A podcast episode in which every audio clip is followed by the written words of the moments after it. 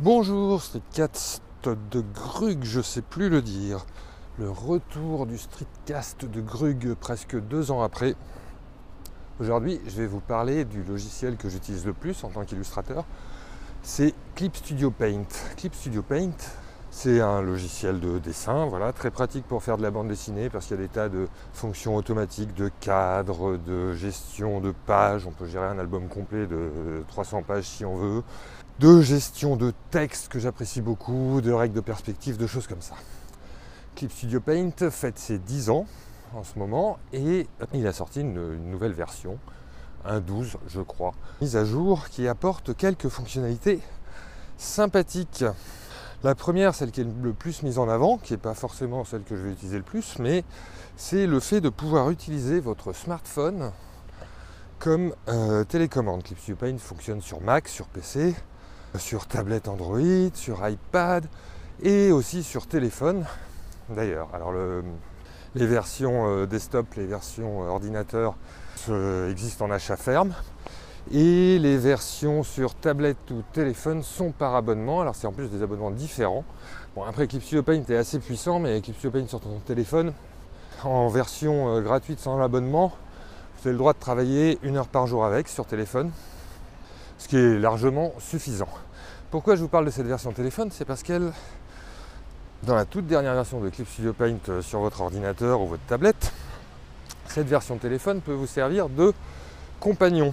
Alors là, vous êtes plus limité à une heure.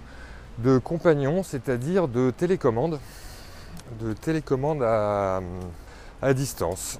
C'est-à-dire vous pouvez euh, ajouter des raccourcis, etc. Utiliser votre téléphone comme une, série de boutons pour accéder à vos fonctions de dessin, le pinceau, enfin tout. Vous pouvez tout configurer. Dans cette version compagnon et dans la version desktop d'ailleurs, il y a une petite nouveauté qui est mise en avant aussi, c'est le mélangeur de couleurs. Alors ça c'est simple, c'est une petite fenêtre, vous mettez euh, deux couleurs comme de la gouache, comme sur une palette, et euh, bah, vous les mélangez, donc ça vous fait une palette, un amas de trucs, et là vous allez, quand vous passez dessus, la pipette, voilà, vous allez sélectionner une couleur dans votre, dans votre dégradé de couleurs que vous aurez créé.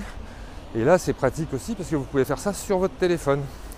Voilà, donc vous pouvez avoir votre téléphone dans la main gauche, vous choisissez euh, la couleur avec votre, doigt et dans votre version euh, bureau, euh, ben voilà, vous avez cette couleur là qui est sélectionnée. Compagnon, pour la faire fonctionner, c'est pas compliqué, vous allez dans un menu dans Clip Studio Paint, ça vous affiche un code barre, vous scannez avec votre téléphone, vous ouvrez Clip Studio Paint sur votre téléphone, donc là vous choisissez version gratuite 1 heure, le mode compagnon n'est pas limité à une heure, mais voilà, c'est comme ça. C'est pas toujours très clair Clip Studio Paint sur euh, les intentions. Un bateau qui passe et des vagues qui, qui vaguent, qui s'écrasent contre le quai. Euh, voilà, ça c'est une de la nouveauté la plus, mise en avant. Vous pouvez avoir votre sélecteur de couleurs dans ce mode compagnon, vous pouvez avoir tout un tas de choses. Et l'avantage aussi, c'est que ce mode compagnon, il est compatible avec votre ordinateur, mais aussi avec votre tablette. Voilà. Il y avait euh, Clip Studio Paint vend aussi un TabMate, c'est une petite télécommande qu'on a, dans la main gauche avec des tas de boutons, des tas de raccourcis. C'est assez pratique une fois qu'on en a pris l'habitude. Un peu comme une souris avec plein de boutons, mais dans la main gauche, ça vous permet de changer rapidement de fonction. Mais cette euh, télécommande euh, est compatible avec, euh, je crois, les tablettes Galaxy et les, et les versions desktop Windows et Mac, mais pas avec l'iPad par exemple. Là, le mode compagnon vient pallier ce Voilà, donc ça c'est la grosse nouveauté qui est mise en avant, mais moi la nouveauté la plus intéressante que je trouve, c'est l'export de vos textes au format Photoshop.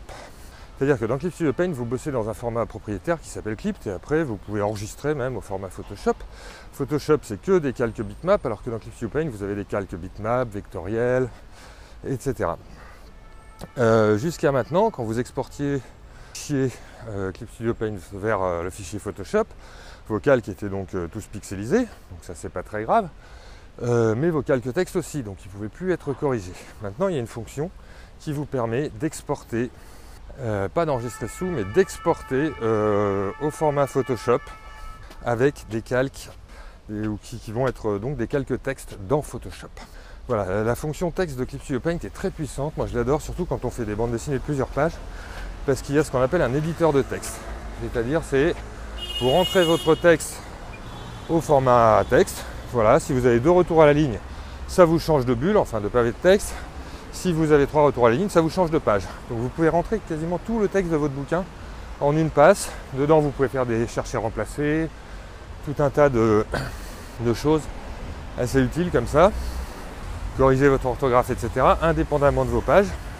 Dans la version EX, hein. je parle là de photo de Studio Paint, version EX. Moi, c'est une fonction que j'utilise beaucoup, qui est très pratique, mais qui posait un problème jusqu'à maintenant. C'est que quand j'envoie mes fichiers à mon éditeur, lui, il aime bien pouvoir euh, corriger une faute d'orthographe ou quelque chose comme ça, et les éditeurs sont euh, assez réticents à avoir Clip Paint, donc ils veulent des fichiers au format Photoshop. Des fichiers voilà, au format Photoshop avec des calques texte au format Photoshop où ils vont pouvoir corriger une faute d'orthographe ou ce genre de choses. Donc là, voilà, mes fichiers Clip Studio Paint, je peux les exporter au format Photoshop. Dans Clip Studio Paint, les fichiers texte, les, textes, les, bulles, les textes des bulles en fait, peuvent être sur le même calque.